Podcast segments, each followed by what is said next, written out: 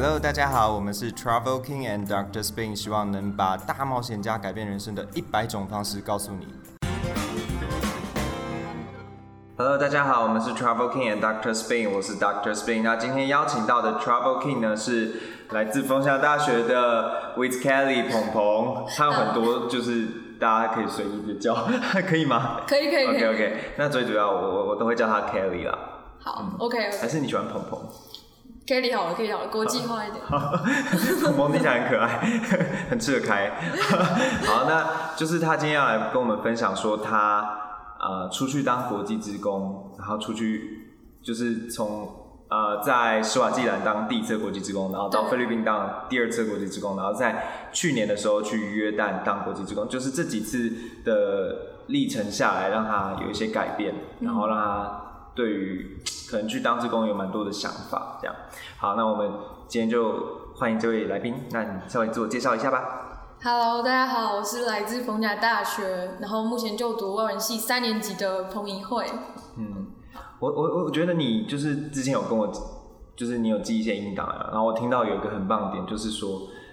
就是要知道自己要改变什么，才去跨出舒适圈。嗯，对，然后你那时候去史瓦济兰的时候是有想要改变什么，所以才特地跑出去吗？有，我觉得因为去斯瓦健那年是十六岁，然后那时候高一嘛，刚进入一个像是一个社交圈比较自由、比较充实的生活的时候，因为大家那时候都会高一进入那个交友圈，其实蛮依赖新的吗？嗯，对，新的环境，然后大家就会很依赖朋友之间的互动啊关系，然后就是朋友之间是一个非常呃，很怕抽离掉就会。对对，就很怕我错过一个活动，没有跟大家跟上这个活动，就会就会跟不上大家的那个脚步对对对。嗯然后那时候我想要改变是这个依赖感，因为那时候我觉得高一的我从，因为我是高一下的时候去斯瓦基兰当国际志工，然后我觉得我整个高一上有一个很不好的习惯，就是我觉得我会依赖我的很好的朋友还有闺蜜，就是呃习惯每一天就是可能就是哦分享一些八卦，然后分享我心里的今天遇到我开心或者不开心的事情，就是有点太过依赖，把感情对对，放在放在别人身上。对对对，就把很多时间都放在交朋友身上。对，然后我觉得有一部分是因为就是自己的依赖感很重，就从以前到现在都是这样子。呃，大概从国中对、嗯对开始，然后到了新环境更是会变成这样子。对对对，因为高中又开始有手机，然后有又有哎对、对，很发达，然后你就变得很爱使用手机，然后很爱使用手机的很大原因又是为了跟朋友一起打一场游戏，或是讲一通电话，然后讲一通电话也不是马上就结束，就可能一天有很多事情可以讲。小时，对对，我觉得嗯一方面，我觉得我把这些时间都花在交友、交朋友身上，我没有时间去充实我自己。嗯，我觉得大一呃不是高一的时候，我有一个很大的缺点，就是在这个方面，所以我就后来想说，我应该要去挑战自己一个人，选择自己一个人去挑战国一志工这个活动。对，所以我也没有什么时候领悟到，就是觉得好像我把太少时间花在自己身上这一部分？嗯，就在升高二的前高二前的那个有发生什么事吗？嗯，被石头打到？我那时候因为那时候后来就是看了一本书，就是其实那本书是跟恋爱有关系吧，就是 Peter Sue 的那个 Love、哦。爱那本，然后他就讲了一句话，就是呃，没有人可以永远待在你身边，有些人总会离开，就是朋友不可能一直也不可能一直陪着你啊，然后另一半也不可能一直陪着你，然后那些人总会离开，但是他们离开总会就是教会你一堂课，然后我就觉得好像要习惯独立这件事情，对，对但真的很难，就是要学会跟孤单做朋友。对，但但其实也不未必是孤单，有时候就是有更多时间可以跟自己对话。其实高一上的那一段时间，我觉得可能我们班都是那时候在语资班都是女生，然后嗯，就女生难免会有一些摩擦，然后原本一开始可以跟这个朋友很好，然后就变成另外一个会总会以为就是就很多意外，就是会换很多朋友，然后一开始会很玻璃心，可是后来就会觉得没有啊，如果我真的想要交到很棒的朋友，我就应该把自己的部实力提升，对啊，对所以就想要去史瓦济兰。对，我就想说应该去呃学着独立做一件事情看看，就是不要找朋友做这件事情。对，那最后成功了吗？我觉得，我觉得我回来整整个变得就是我觉得更有自信，然后因为在过程当中也有来自台湾各地不同的国际职工伙伴，然后。而且那时候我偏偏就是才高一，其实是所有团队里面最小的。哦，那他们都会说，哎、对年纪最小的，然后就那边各种惊讶。对，然后就觉得很扯，就是你怎么十六岁就敢跑到非洲来？你才一个女小女生对。而且斯瓦季兰真的是很偏乡，对对偏乡，很偏乡。对，嗯然后我就觉得，一方面其实那时候抱持一个比较屁孩的心态，我觉得我想去亚洲以外的国家看看。哦，对，因为以前旅游都只有在亚洲，然后另一方面是我觉得这个东西是一个新的挑战，就是国跟旅游不太一样，对就是感觉吃苦的成分比较多。对对对，嗯嗯，就想想到另外一个点是，呃，总是期待就是朋友之间可能期待朋友给我什么回馈，那种感觉就是很依赖人，我就想要戒掉这个一点，然后我还会想说，那我可以带给别人什么，就想要当一个嗯有办法成为被需要者的那个角色，嗯，嗯、就在想自己怎么样可以成为那个角色，对。了解。那在这个过程当中，有没有就是哪一个部分你觉得哇很困难，然后导致你觉得说，哎、我已经好像比较独当一面，可以够处理自己的事情的那些过程？嗯，我觉得去斯瓦季兰的呃最大的挑战应该是一开始是从自己的基本的食衣住行好了，就以这个讲起的话，每天吃的东西就是要呃就是呃连番茄蛋炒饭什么的都不太会。嗯，因为我们去那边的时候还好，因为当地有有就是厨房妈妈会一起煮给大家吃，那个我还行。就是我觉得当因为当地我们就只能吃那种玉米泥啊，然后泥类的食物，然后也没办法想吃什么就可以马上吃，因为平常在家过得太幸福了，嗯，然后就会从吃的方面，我觉得就是要学会知足吧。然后一的话，我觉得因为那时候我们在那边每天都会自己洗衣服，然后我以去前也呃，去一个很破烂的洗手台，就是它有个洗手台，勉强可以让我们洗衣服，就我们要轮流排队这样子，然后每一天都就是开始学会自己洗晒衣服这点，因为去到当地的时候，其实你每天都会流很多汗，然后而且你其实执行完据点的服务的时候，你其其实已经也很累了，对，但是你就是要硬着头皮，就是抓着室友哦，我们来去洗衣服，然后学会自己把衣服洗干净、晒好，然后让自己有个干干净净的衣服穿。但平常在家里，因为太辛苦，妈妈就会帮你晒好。对我觉得那是我十六岁一个很大的成长，就是生活习惯方面。嗯对，然后住的话，就基本上跟伙伴就是把房间维持干净，然后就很基本，也是要觉得也是感受到一个就是不会半夜有什么毒蛇跑进来之类的。不会，顶多就是会有虫，但是、哦虫还可以。对我觉得那也是对我一个很新的体验，因为没有住过那么乡下的地方，然后没有冷气，但是我觉得很酷的是那个去斯瓦基兰住的地方就刚好，呃，房子的结构跟我们毕竟跟台湾的不同，但是却可以就是感觉还是很凉爽，我觉得这是一个我观察到的地方对对对，嗯，十一住行方面的比较有点让我感觉到就是学会知足这个方面，嗯，对。那就是出去跟人家互动交流那那一方面呢，就是比如说，跟你们一起执行一个计划或什么，然后可能有些困难那个部分，会不会也是让你觉得有比较呃能够独立的去，就是不用可能跟朋友讨论完之后，然后再去跟别人沟通这样，有，嗯，或是有什么其他事会你觉得比较困难的，都可以跟我们分享一下。就到当地斯瓦基兰之后，因为我们那时候去这一趟国际职工任务的时候，其实每个人都会准备两到三个教案，对，然后其实呃，大概那时候我们去的时候，大概每一个除了我跟另外一个高一的女生以外，其他都是其他都是很出社会的，对对，就是大三大四的学学长姐啊，就是来自不同地方，台湾不同地方的学长姐，然后自己设计教案的时候，一开始会觉得有点难，因为我在想到底可以带给什么。我才一个我才是一个高中生，然后我的教学经验，还有我带小朋友经验，还有我预期我能做到的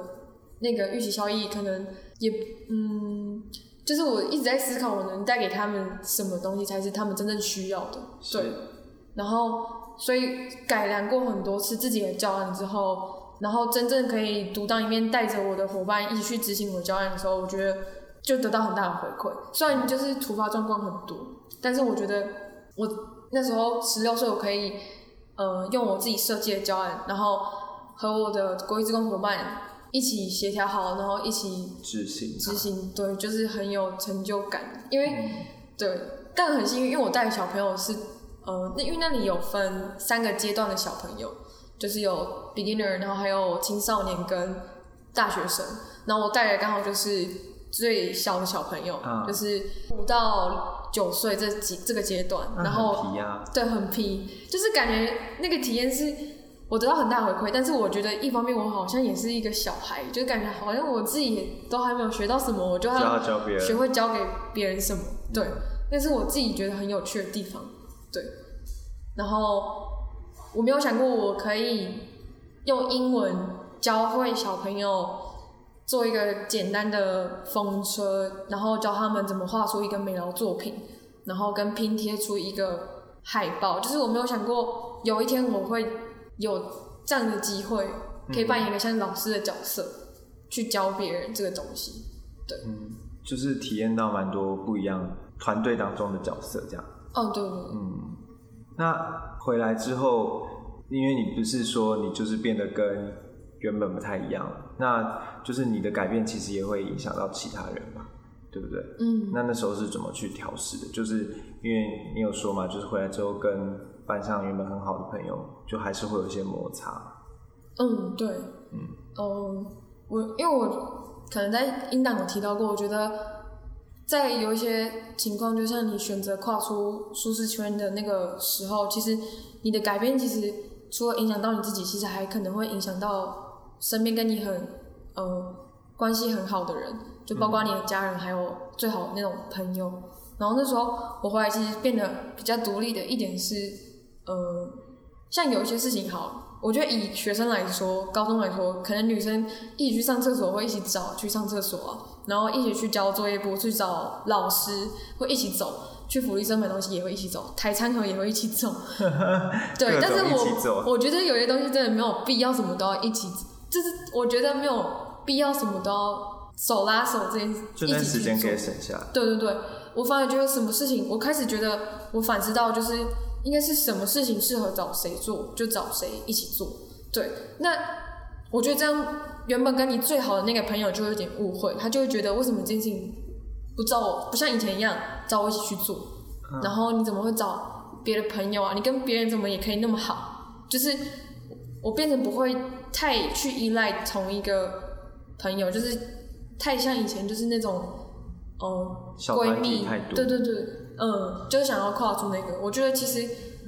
应该要变成是谁有优点，或是就是就去跟他学习，就是不应该是一个朋友就是就拘束在那边。我觉得啦，对。嗯然后，但他就会觉得你回来变很多，你怎么变得很真的有点太独立吗？就是太有自己的想法那他。有说什么难听的话吗？就他就嗯，那时候我觉得，他说我真的觉得你变了，就是我真的有点不习惯你这样子，就是嗯，以前我们可能都会一起去做什么事情，一起去做什么，但是你就是好像没有那么常找我嗯。一起去，然后再是因为高一回到学校之后就要升高二嘛，高二就是一个要再重新分班的阶段，然后所以那时候之前之间又有一个摩擦，他就会觉得我们分班，然后没办法像以前那么好，一起出去玩，你可能不再是找那个以前跟你高一最好的朋友，可能是你高二遇到的新朋友，对。但是因为就是因为高一太好了，就会有一种绝对的依赖感，就是好像你是我闺蜜，就是你们两个就绑在一起。对对对，就是，但我想要跨出这种感觉，对，那你在施施瓦既然有遇到什么比较觉得蛮蛮值得再体验的事吗？或是呃印象还是很深刻、很好玩，或是什么的？我们在，因为我们那时候家人大部分都都是在进行国际工任务，我们只有四五天刚好有机会出去他们的环境绕一绕这样子。然后我觉得在当地必须要体验是跟当地人一起踢足球，对，因为那时候他们的场地真的很宽。哦，再来一点是你要去体验他们的厕所。我好像没有提到厕所，因为他们的厕所真的就是像以前地理课本有地理老师可能有提过，就是有一些区域他们是就是用机器去凿一个很深的洞，哦，然后大便就是嘟嘟嘟嘟嘟把那个洞填满到平接近平地为止。嗯，对，然后我有一次就去，臭到发疯欸。对对对，我我上厕所都就是很挣扎，就是反正你因为你上厕所你就会看到底下很深多很多坨地前面人留是下来，看得到的哦。看得到我看得到。哇塞，对，很可怕，所以手机也不能掉下去，很可怕，对啊，掉下去怎么可能捡起来呀？捡不起来。然后我觉得，哎，当然你刚刚问什么？就是我是说你印象深刻的啊，然后你就要跟我介绍厕所。哦，我觉得要去体验施瓦季兰的厕所，嗯，对，然后可以体验另外一个是去那个台湾驻施瓦季兰的外交部的那个，那个叫什么？大使馆吗？对，大使馆，对，就可以去体验，就是他们有免治马桶，很舒服哎、体体验那两者的差异。对，然后再是因为你去斯瓦季兰，他们有一个过境的办签证的地方，嗯，有点忘记那地方叫什么，就是我们从南非过境到斯瓦季兰。哦，对，因为我们是从南非下飞机开车到斯瓦季兰，嗯然后过境处就很有趣，就是他们其其实每个办公室，真的你会看到每个办公室都有免费的保险套给你拿，真的真的为什。么要这样？然后我们就在办公室里面吗？因为他们当地就是那个哦，有艾滋病泛滥的问题，嗯对，所以我们就有拿几个回来做纪念，就是可以体验他们到处都可以拿到免费的保险套。有什么好体验的？但是就是会 会意识到这这很重要，对就会。虽然感觉好像很好笑，可是这是一个，你就会发现这就是一个，其实这是一个议题啊，就是艾滋病的问题，所以他们会觉得到处有保险套是很正常的事情，嗯，对，就是没用过的啊，不是说用过那种，哦，嗯。用过还得了啊？太恐怖了吧？然后去斯瓦季兰可以体验的是跟当地人的互动，因为他们当地有很多，其实有小眷村，但他们的农舍其实真的是眷村哦，所以等于他们有一部分人口也是会养猪啊，会养鸡，嗯对，就大概这两种。但就是你会看到他们的设备真的是大概台湾就是要倒退好几年前的那个样子。就差异很大。对对对对，然后要体验的可以是国际之工有一部分是我们帮他们一起种植蔬菜，因为在非洲你要种植蔬菜其实很难，所以他们都对对对，然后所以他们都要去拿，他们不可能从种子开始种成功，因为那里太干旱了，哦，他们一定要去从政府那边去拿几乎快种好一半的半成品，再回家自己种完，嗯，对。就已经很难了。对，就已经很难，对他们来说。所以，我们有一天的志工服务是，我们要去摘一大批的植植栽农作物，然后去帮乡村的眷村的那些居民把他们种，对，就家家户户可能种个一人五棵，然后一个一个种完，然后土都是就是去再去从政府那边搬了很多肥料跟土回来，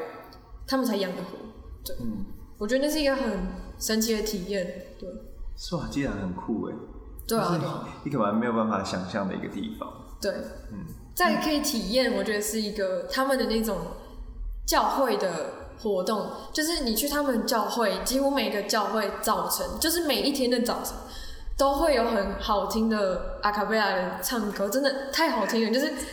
就是你会觉得教会不是一个负担，就是你不会觉得宗宗教虔诚的，唱会，对，就是很享受，你就会觉得每天都会很想去看，就很想一起去拜，就是呃有打败寻人寻人启事吗？就台湾的阿卡贝拉。嗯，我觉得有，没有啦，没有，因为真的很好 哦真的很好听。就他们随便一个人开始早上就开始唱歌啊，然后可是明明是教会的音乐啊、福音的那些歌，但他们都可以唱得很好听，真的很好听，哦，对啊。呃，有一些教会他们会唱流行歌哦，他们也会，他们也会。啊，真的哦，对，那时候斯瓦季兰其实也蛮流行听那种 Billboard 美国告示牌的音乐，真的。那他们有唱什么？他们他们有唱像那个，呃，突然忘记了什么，好像 International Love 那时候啊，还有 Justin Bieber 的歌，然后 Katy Perry 他们也好流行，Taylor 哦。Swift 他们都知道啊，就是他们都，他们说，哎、你去播那个好不好？Kelly，你有什么歌吗？还有什么？我就说你们都听多久前？然后他们可能听很老那种美国八零年代啊，或什么之类对对对，什么哦哦，闪亮三姐妹之类的。对，Dancing Queen 啊之类对。Beyonce 还成还在团体之类的那种。可是他们其实没有想象中的落后，这是我发觉到一个很神奇的地方，就是斯瓦竟然虽然是非洲，就是有打南非破刻板印象。对对，南非不提，因为南非其实蛮先进的，但斯瓦竟然像是一个比较边境的非洲国家，对，然后但他们居然没有想象中那么落后，除了少许的一些设备比不上我们台湾之外，我觉得基本上他们的公社其实还还不错啊，像足球场地、篮球场地啊、游泳游泳的场地，都还是有。对，都有设计的蛮周全。嗯，我觉得就是如果不太认识的话，嗯就是鼓励我们听众，以后有机会就去啊。对应该要去现在非洲斯瓦季兰还是我们的邦交国吗，还是唯一哦，还，是哦，趁还是的时候，好不好？呃，非洲唯一邦交国。谢谢他。那呃，可是你去斯瓦季兰之前，父母父母应该会有阻止你吧？毕竟你一个女生，然后才十六岁，然后就要去，那时候怎么跟他们协调？这就是你一个很大的困难点。对的，就是在去斯瓦基兰之前，其实呃有很多个公听，就是他会办一个公听会跟面试跟书面的甄选，然后你书面基本上你有缴资料，基本上就可以去后期的面试。嗯，对，然后那时候就第一个就是中文面试，再是英文面试。然后那时候我很开心，我的英文面试过了。对，因为我朋友没有过，他跟我一起去面试，他没有过，败他超难过的，因为是他一开始先提说我们可以去这个据点通，常都嘛是朋友揪，然后朋友对啊，对啊，他他想说，他也他就说，哎、我们就去斯瓦季兰了，在非洲，就在非洲，我们就去挑战看看。超强。对，然后后来我英文面试过上了，我很开心。其实那次面试其实很难的，那时候就只有争到十四个。嗯，然后当我把这消息告诉我妈的时候，我觉得可能我爸爸妈妈的角度其实个性也不太一样，就是他们切入一件事情的点都让我觉得很不一样。我妈是非常开心，她觉得虽然这个要自费，但是这是一个非常难得的机会，然后很棒哎，你才高一呢，英文面试过了。然后你有这个机会可以参加，然后我妈是非常开心的，虽然她很紧张，啊，去非洲呢，你确定？一直问我，但是她是表示绝对支持，嗯，对对对，我支持你做这件事情。然后，但我爸就不一样，我爸是非常焦虑的一个人，他总是会打开电视看那种很多负面新闻啊，哦，街上又砍人了，然后又车祸了，所以我爸他会想到比较后面的一半呃很多步，后果。对，然后而且通常都是往负面去想，但我妈想的通常是很后面，但是往乐观的方向去想。嗯，然后所以我爸就觉得，你没有看那非洲前几天怎样，就是什么，就是有人去哦，非洲，这种碎念最烦了。对对对，然后我爸会找很多很多的负面新闻，然后来说服我不要去做这件事情，然后还有他的自身经历啊，女生遇到危险可能会怎么样啊，对，嗯然后后来我跟我爸争吵，第一个月哭，就是第一个月吵都在哭吗？几乎每个礼拜都会哭个一两次，就会吵到生气啊，嗯，因为他一直阻止你做这件事情，然后会一直否定你很多事情，对，然后哦，就是过往的那个经历都拿来说嘴就对了，对对对把你对对。的错都拿来说嘴。对，然后会放大你的缺点，嗯。然后让你觉得你好像没办一无是法胜任。处，对对对，你好像没办法胜任这个任务，你太自以为是那种，对，想办法要把你挤垮，然后第二个月还是这样，我就每次吵完都一直哭，嗯。就是很不爽，我就是躺在地板就抽捶跺脚啊，然后捶地板了，然后后来吵到第三个月，我开始变坚强了，然后我就开始就是只会生气，但是我还是思考我要怎么说服他，哦。因为我妈其实一开始也是有点不太敢支持我，但是我就是我妈就说，我妈就会告诉我说，那你可以想到多少个理由来说服我，让你去做这件事情，就是在呃告诉我就是要用理性的方式去让别人了解你想为什么想做这件事情，对，然后后来我就开始写一些就是论点啊，怎么去说服我爸，对，嗯然后好在辩论到第三个月、第四个月，过了半年之后。我爸还是听不进去。太太累了吧。后来我跟我妈达到一个共识，就说：“我跟你讲，你想去非洲，你爸是绝对不可能答应的。但是办南非的签证是因为你未满十八岁，所以双方父母都要到场签名，所以我爸不可能会签那个就是父母的签章，嗯签证的签章，所以我妈说，你就跟你爸说。你不去非洲，你去菲律宾，嗯他才会让你去。我妈说，你一定要说你去菲律宾，你爸才会让你去。嗯，然后我就跟我爸说，好了，我不去非洲，我就跟我妈一起骗我爸。天哪，那你爸没气疯？那到后面到后面，嗯然后我就骗我爸说，哦什么，好了，我们最我最后改去菲律宾，我不去非洲了，可以吧？菲律宾而已哦。然后我爸后来答应了，哦，你去菲律宾还 OK，感觉是至少还蛮近的，还是亚洲国家。然后对，然后后来到签证要双方父母到场签名的前一周，就是出国的前两周，然后真的瞒不下去了，因为到台北的那个签证处要双方父母到场签名，然后我就请我爸上去，然后我爸就看到了南非办办事处的那个牌子，好好笑。他说当：“天我记得这不是菲律宾。”他进去那个办事处，他说：“我记得这不是菲律宾啊，什么的。”但我爸知道，他不讲话。嗯，他说：“这不是菲律宾吧？”然后他就进去签完之后，他就走出来，他就跟我，我跟我妈在外面不敢讲话，然后我妈就跟我一起站在外面等我爸签完之后，我爸走出来之后，我们以为我们要被骂，对，嗯然后我爸就说：“好啦，我很好骗哦。”然后他就开始说：“但我也阻止不了了啦。我看你真的，你真的如果有想法的话，我也没办法阻止你了。我觉得他应该他就变成他只是嘴上这样说，可是我觉得他心里应该是想说，就是你都甚至欺骗他了，所以一定是你就是想去到不行，所以他对，就干然后脆成全你。还找我妈一起骗，对啊，对啊，嗯，代表你很有决心，他应该也是有相信你啊。对，然后他最后又是前一个礼拜，他就是说，就是开始叮咛，就变成是，就把我抓到他房间问话，就是就是就是说，你真的就是想要，你真的承担得起这些后果吗？包括出国这笔经费啊，你真的觉得你 OK 吗？就是你真的觉得你是长大了吗？你觉得你可以做到你想要的，你达到你的预期效益吗？然后你要怎么做到自我保护的安全？你可以跟我讲一遍你要怎么做吗？因为他他就是觉得后后面他就是觉得好，我可以祝福你，但是你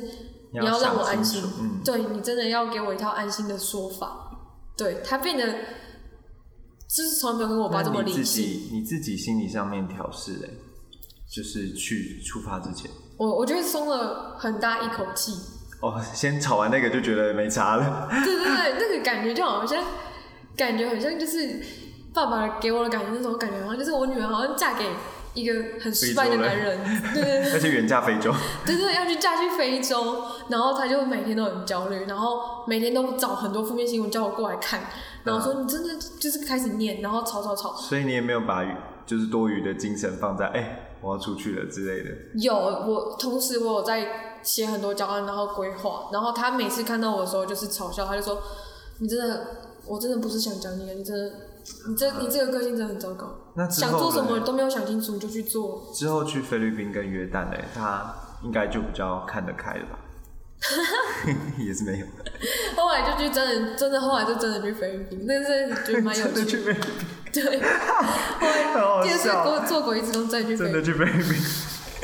就这次没有骗了，对，第二次就不骗。了，就真的去菲律宾，然后 你爸有没有想说 OK 啊。又诓我，又想去菲律宾？对啊，但因为第二次去菲律宾那个时候是自己相对起来有经济能力一点的，因为我自己接家教，然后我又有申请到教育部青年所的经费，嗯。然后在经费这方面就可以直接让父母没有话说，嗯所以听清楚了，听众，就是其实教育部的青年署还是教育部的什么经很多经费，对不对？对我后来发现就是超多活动，超多，就是你只要壮有那些企划，就是会赞助你不错的经费。我这次壮游有申请到。哦，真的假的？对啊，好啦，重点是听众，呃，如果有兴趣的话，可以多去 教育部逛逛，教育青年署部的网站，对对青年对署的网站，对，对对对。然后呃，因为我觉得比较起高一去苏瓦基的那一个国际职工计划，它是社会型的国际职工企业去带的，所以比较没办法让父母安心。但你今天如果是像教育部青年署推广的，那约旦那次？约旦也是，约旦也是，哦对。然后，而且又是我们邦交国，所以父母就会变得对于我做国际职工这件事情越来越安心。对，他就觉得都是很棒的体验。但是基本上你把经费规划好，你怎么去让自己呃有真的有这个能力自己出这笔钱，然后父母都能绝对支持你的梦觉想。得嗯，我觉得经济独立就是很大的一个哦，对对对，很大一个步骤。嗯对，可以让父母真的被说服，我觉得是一个很大的点。因为高一那一趟去施华竟然，我真的顶多拿出两万块钱，但其实实际花费是将近十万块。嗯，对，然后那等于是接下来又是把我银行自己以前的红包钱全部花下去，所以父母亲那时候会阻止，我觉得有道理，就是因为他们会心疼你一花下去就十万块钱，你真的觉得值得吗？嗯，就是已经不是只有安全的顾虑，就是还有考虑你考量对你自己以后要还这些钱，你会很辛苦，因为那笔钱都是我自己出的。哦，对，每一笔国一自工费用都我自己出。嗯，对。那你觉得就是这几趟自工的经历下来，嗯，让你有什么想法上的转变吗？关于国际职工这个活动之后，嗯，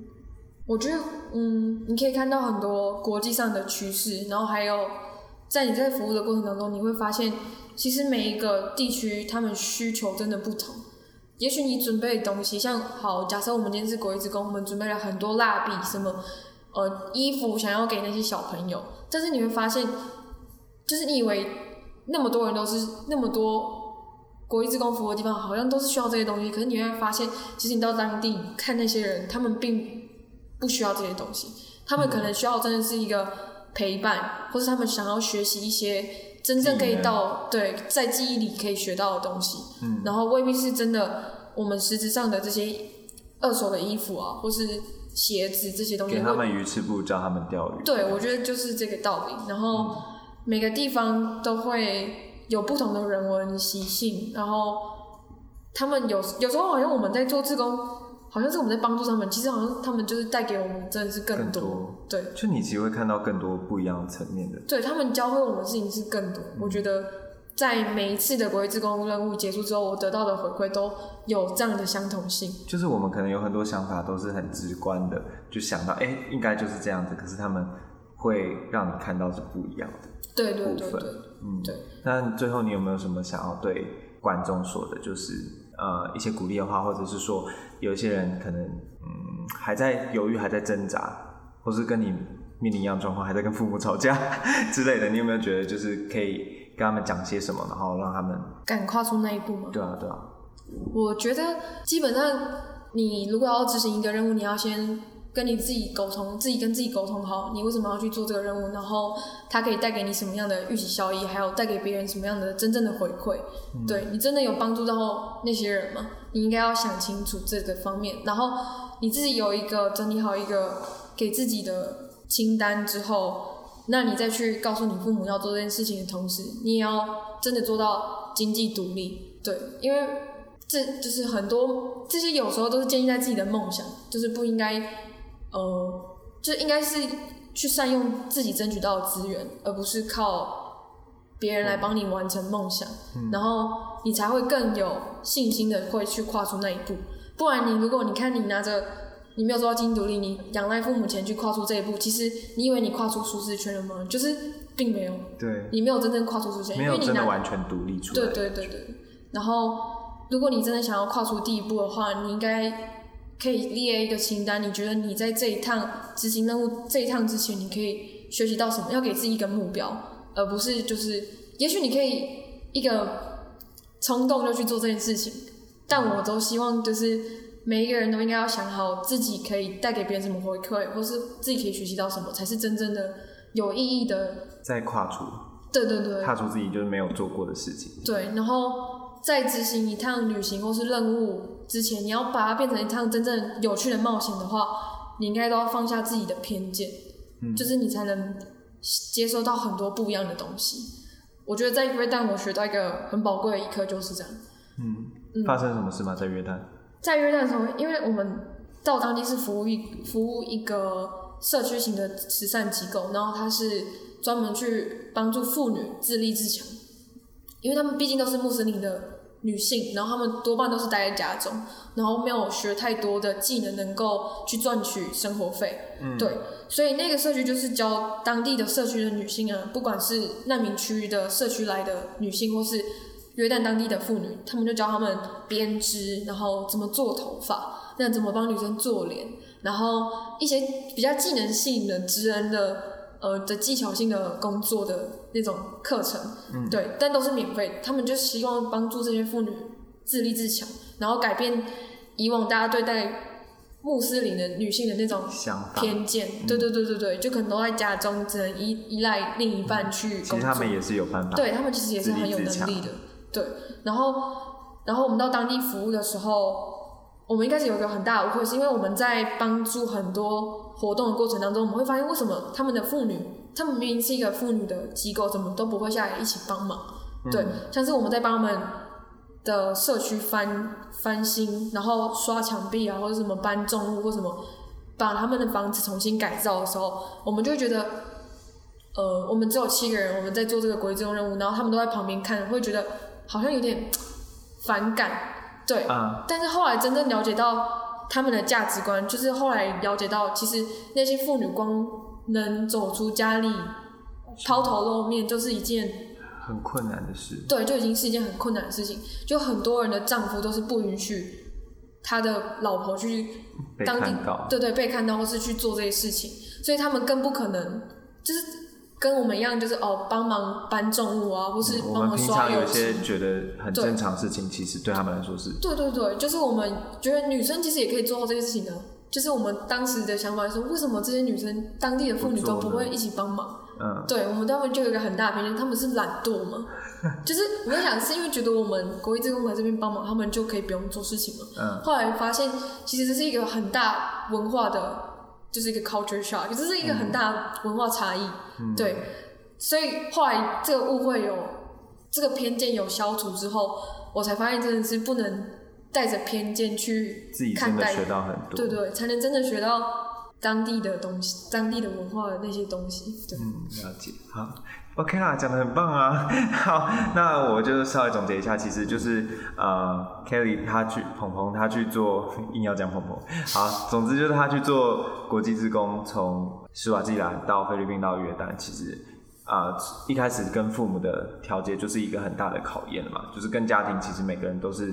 需要很多的沟通。我觉得这就是算虽然最后是有点 用骗用骗的，可是我觉得爸爸其实心里也是了解的，对，嗯。所以这就是第一个遇到的困难点，然后之后去当地的适应环境，然后等等，然后再回来，然后再跟就是以自己的改变去影响到别人，这些其实都是需要很多的磨合跟调调节嘛，对吧、所以就是呃，跨出舒适圈前的准备跟跨出舒适圈后的改变，其实都是我们要去注意，然后要去认认知到的，对不对？嗯，嗯，我讲的很空泛，对不对？没有，我觉得很棒，真的假的？对啊我觉得耶！那我讲的很棒的话，就赶快去我们的粉砖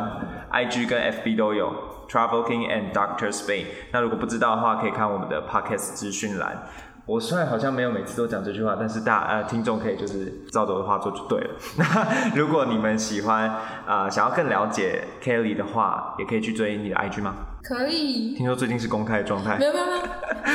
不 最近而已，能讲出来，对对最近而已。那我们之后可能也会打在 podcast 的资讯栏，那如果大家对他有兴趣的话，有问题想问的话，可以去找你，对不对？对对对，就是很欢迎哈。好。OK，那我可以讲，我我我可以讲，我可以讲，好啊，可以啊。就是那个 IG 账号，真的真的有问题需要问的话，就是我的 IG 账号就是 W I Z Wiz Khalifa 的那个 Wiz，、嗯然后后面就是加个 Kelly，就是蔡奇安米亚，英文的嗯 K E L L Y。对 OK，我刚才要找 Kelly 的 IG 的时候，我打 Wiz，然后我就直接点第一个，哎，想说啊，还有蓝勾勾，然后发现 就是维斯卡利法，对对对超级荒谬。对，因为我高中很喜欢 Wiz Khalifa。OK，好，那就不是不拖大家时间，那我们这一集就这样子结束喽，好不好？拜拜。拜拜。